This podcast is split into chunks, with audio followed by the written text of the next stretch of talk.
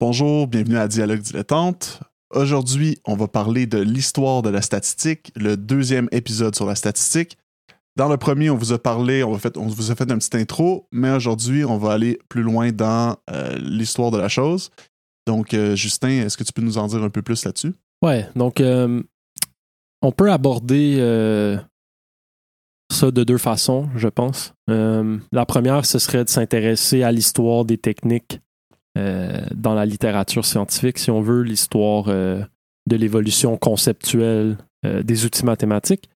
on va en parler un tout petit peu, mais on va mettre ça de côté parce que de un, c'est très très compliqué d'aller comprendre des mathématiques d'il y a quelques siècles, question de notation, question de vocabulaire. Ce qui va être plus intéressant, ça va être le, contexte social, historique, euh, philosophique, même épistémologique euh, de l'évolution de la statistique. Donc, on va faire ça en deux temps. Euh, en premier, on va parler de ce que j'ai décidé d'appeler la préhistoire de la statistique. Donc, regarder les débuts, si on veut, en Occident, les débuts de la statistique en Occident, puis ensuite on va passer euh, le gros de l'épisode euh, sur le 19e siècle, qui est vraiment euh, le siècle majeur dans l'histoire de la stat. Donc, si on commence avec la préhistoire, entre guillemets, j'ai décidé de la commencer au 17e siècle. en France, c'est là qu'on a que la branche des probabilités d'un point de vue moderne apparaît. Euh, mhm. On s'intéresse à des jeux d'hasard. Donc, euh, à des jeux de roulette, à des jeux de dés, des choses comme ça, qui sont très populaires en France euh, à l'époque. C'était à quelle, à quelle époque, justement? Au 17e siècle. OK. Fait que fin 17e, ben mi-17e, si on veut. Fait que 1600, je me souviens plus exactement, je pense que c'est comme en 1640 quelque chose. En fait que c'est Blaise Pascal, qu'on considère comme le, père fondateur des probabilités, euh, c'est vraiment, euh, je trouve intéressant l'histoire de, cette découverte-là ou de cette invention-là, peu importe comment on veut l'appeler. Euh, c'est que deux hommes jouaient un, un, jeu d'hasard, puis un devait quitter. mais le jeu n'était pas terminé. Puis là, ils se sont rendus compte, OK, comment on va séparer l'argent, considérant qu'on n'a pas fini le jeu. Puis là, ils se sont posé la question, puis ils étaient comme, on n'est pas sûr. Fait qu'on va demander à notre euh, mathématicien de service, Blaise Pascal, qui est déjà reconnu euh, dans la communauté des mathématiciens euh, depuis qu'il est adolescent, en fait, parce que c'était un, génie précoce. Puis là, il lui demande, Monsieur Pascal, il lui envoie une lettre, comment on va se séparer l'argent?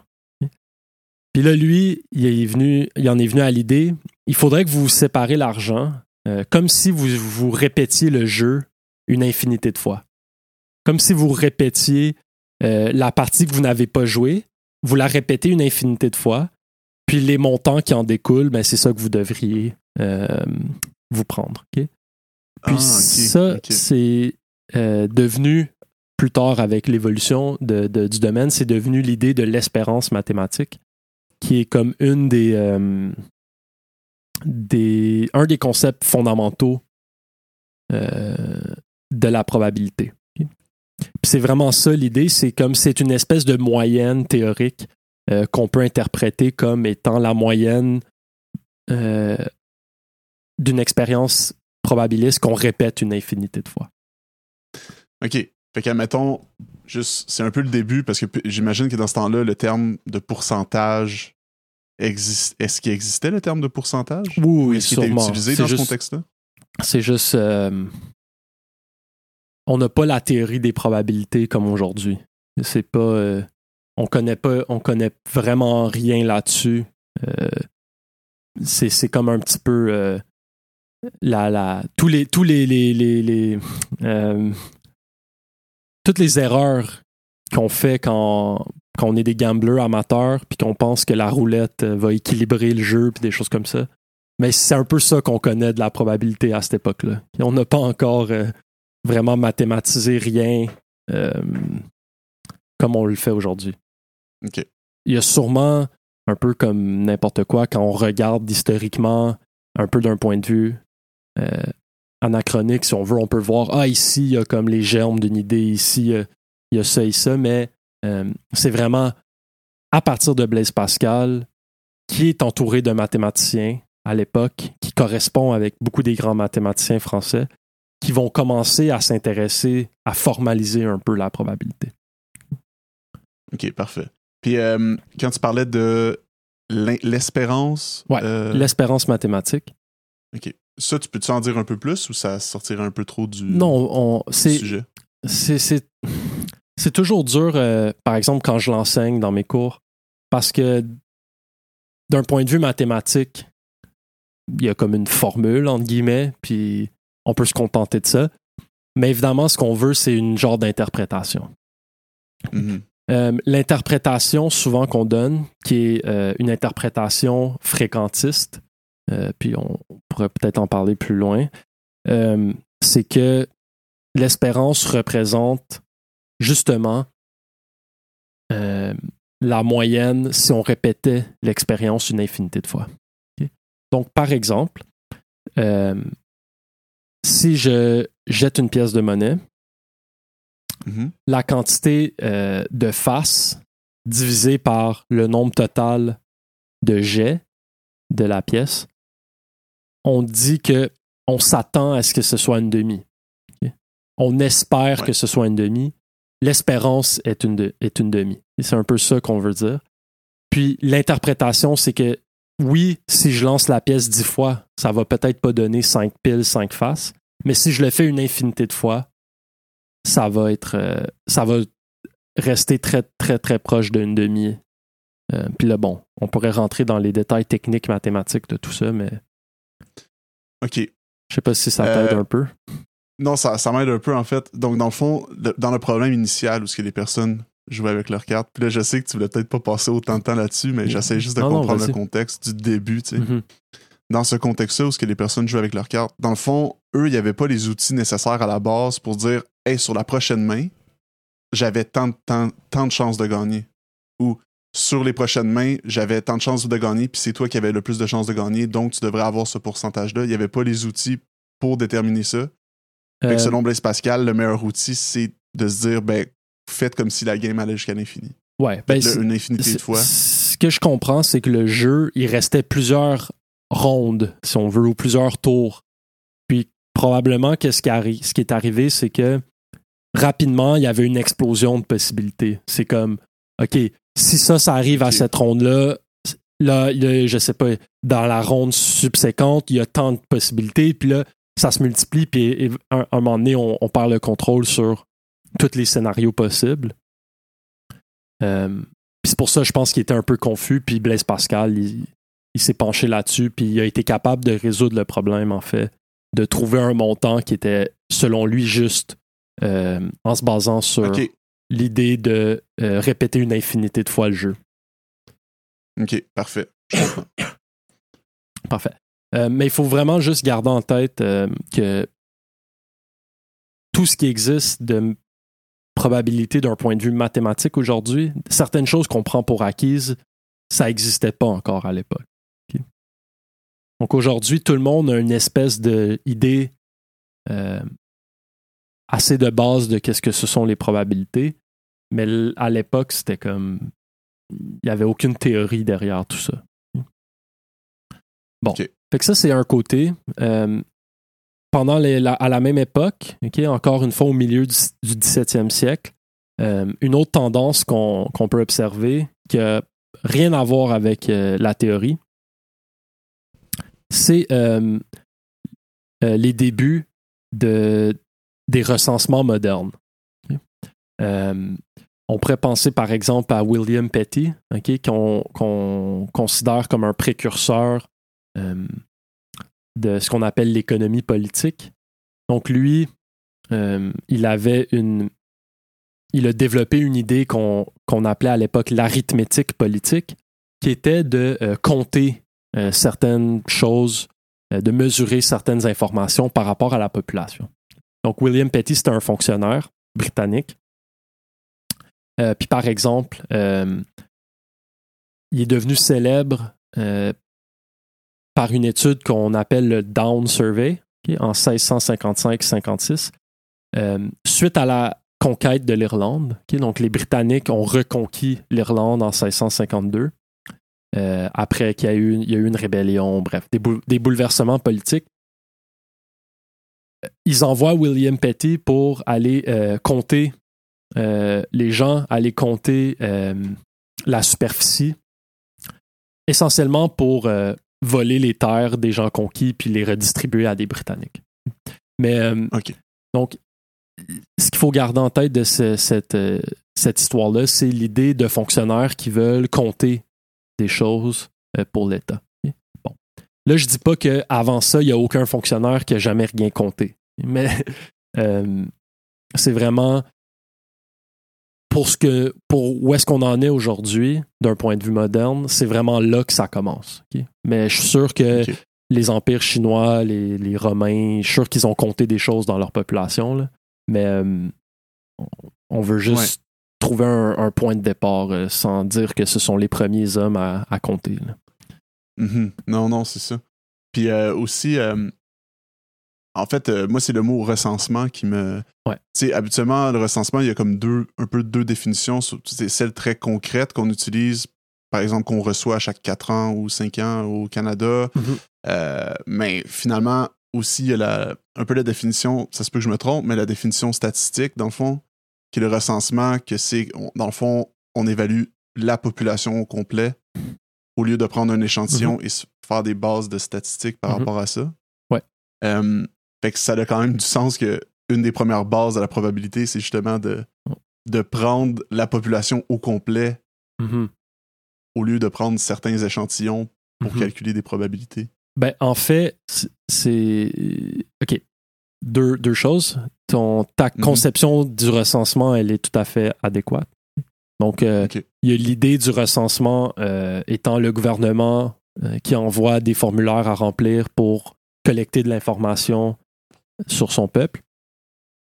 Puis il y a l'idée que euh, c'est une idée qui s'oppose à, à l'échantillon dans le sens que plutôt que d'échantillonner, on prend la population totale. Euh, Mhm. À l'époque, euh, puis surtout au 19e siècle, on est très, très sceptique de l'échantillonnage.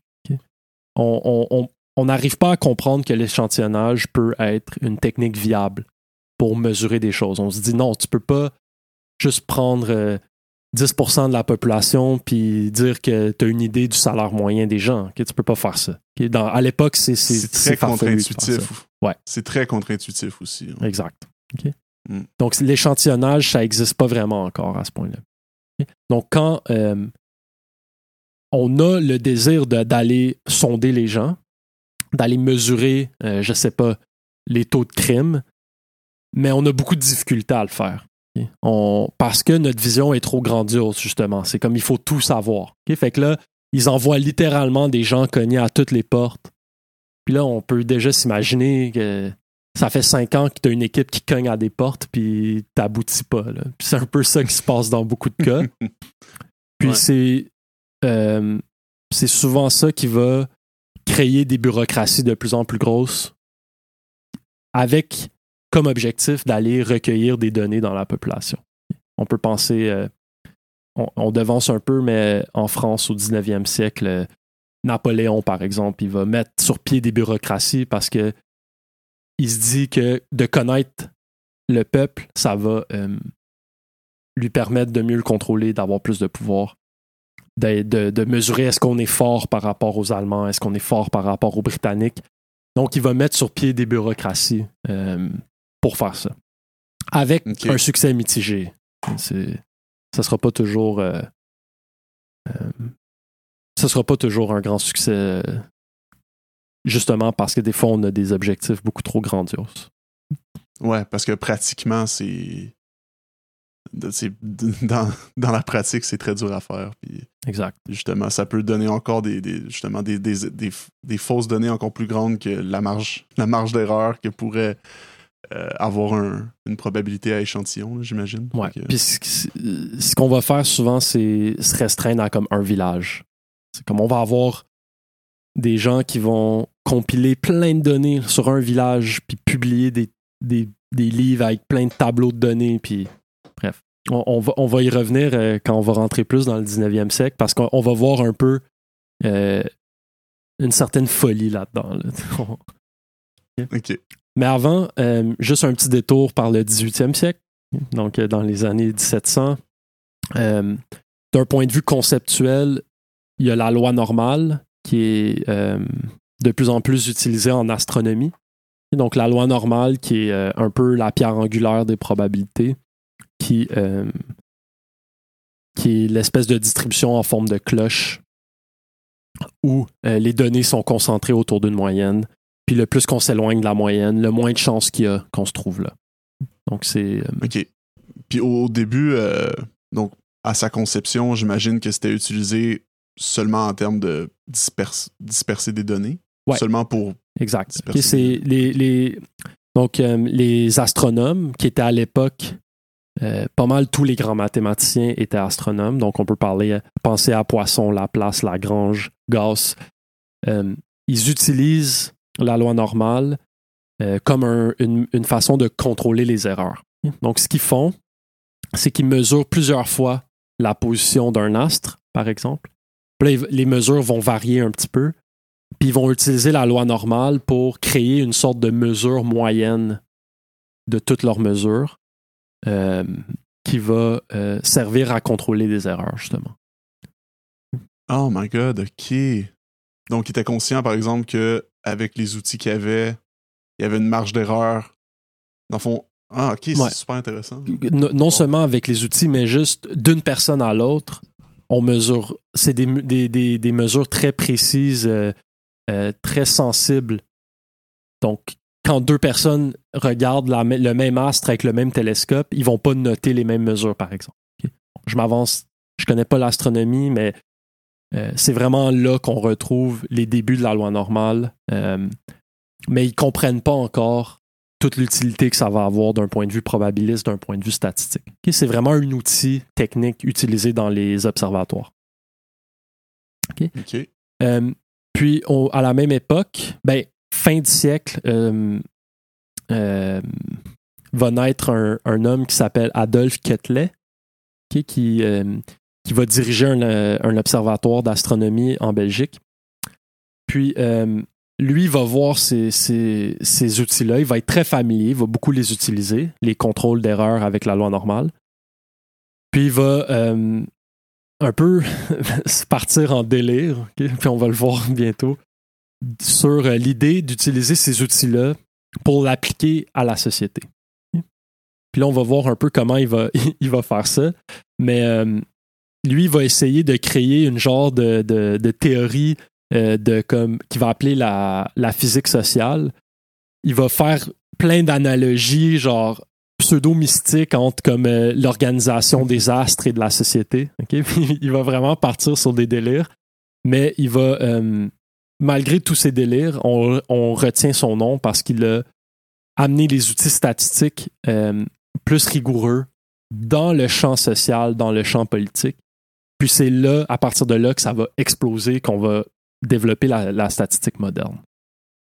OK, OK. Mais c'est très. euh, Ça me fait un peu penser à l'astrologie. euh, C'est genre de l'astrolo- d'astrologie scientifique, euh, un Ouais. peu, ou l'astrologie probabiliste. Ouais, ouais, c'est. Mais- C'est. drôle quand on prend. J'ai pas lu du Cutlet parce que j'ai d'autres choses à faire, mais dans, mes, dans les, les- les livres que j'ai lus, il y a des citations. Puis tu sais, c'est c'est comme.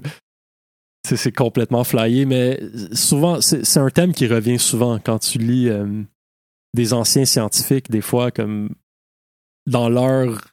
à leur époque, qui c'était pas flyé de nécessairement de voir. euh, euh, de prendre les astres puis de voir essayer de faire des analogies avec la population c'est comme c'était comment cool tu sais c'est intéressant Je me demande ce qui va être considéré, tu sais, dans le futur, mettons, dans 200 ans, ce qui va être considéré aussi flyé que ça, mettons, ouais à notre époque d'aujourd'hui. C'est Ouais. clair qu'on on fait des choses aujourd'hui qui vont être perçues comme. ouais mais ça c'est Mais penses-tu que penses-tu que ça, c'est un peu la, la naissance de l'astrologie ou ça, ça existait avant? non je, je pense que même les Grecs ils faisaient de l'astrologie Ouais, hein? c'est Ouais. que de je pense que on a, les humains ont toujours été fascinés par le ciel, les astres. Euh, puis ça, euh, dans beaucoup, beaucoup de conceptions primitives, si on veut, c'est comme. On cherchait, euh, on voyait le ciel, on voyait l'œuvre de Dieu, des choses comme ça. Comme même Aristote, Ouais, il ouais. va parler de. euh, il, il va définir deux théories physiques, une qui marche pour la Terre, une qui marche pour les astres. Les astres sont des corps célestes, c'est des sphères parfaites. C'est, comme. Ça a toujours été un peu comme ça, je pense. Ouais, l'éther, là. Ouais, c'est- exact. C'est c'est un peu ça, là. Ouais. Ouais, ok. Ok, Euh, cool.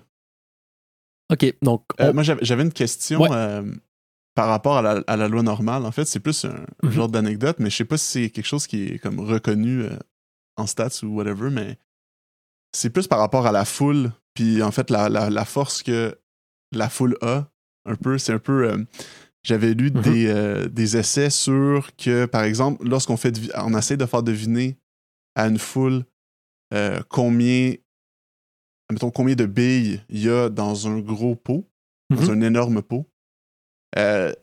Dans la foule, il va y avoir des gens qui vont dire des choses astronomiquement c'est impossible, comme il va y avoir des personnes qui vont se tromper vraiment, vraiment beaucoup, des personnes qui vont se tromper euh, de, parce qu'ils vont en dire très, très peu, mais au final, en moyenne, la moyenne de tous les gens ensemble est souvent beaucoup plus proche que n'importe quelle réponse que des personnes ont dit dans la foule. De la, de- du nombre de billes qu'il y Mhm. avait dans, le, Mhm. dans le pot. Mhm. Puis euh, je trouvais ça vraiment intéressant parce que c'est vraiment pour montrer comme que justement, parce que ça me faisait un, peu penser à la loi normale des. Eux ont un peu commencé ça en, en se disant bon, on est cinq, si on met la, la, comment on appelle ça, un peu la moyenne de ce qu'on dit, ben on s'approche un peu plus de la vérité. Mhm. Mais même quand il y en a plusieurs, plusieurs Mhm. centaines ou plusieurs milliers de personnes, ça marche quand même. C'est quand même. Ouais, c'est intéressant. Faut- faudrait. euh, je, je connais pas les expériences dont tu parles, mais. euh, c- Ça m'étonne pas vraiment, en fait. Euh, les, les, les- L'idée que euh, les choses vont comme se compenser pour donner une moyenne qui reflète bien le phénomène. euh, on voit beaucoup ça quand on fait des stats, en fait. Ouais. Mais je pense que ça marche surtout aussi quand c'est des choses qui sont assez concrètes puis objectives. On- tout le monde est capable de compter des choses ou tout le monde sait comment une bille, tu sais, une bille, c'est de quelle grosseur, Mhm. comment ça devrait prendre espace dans un endroit. Ouais.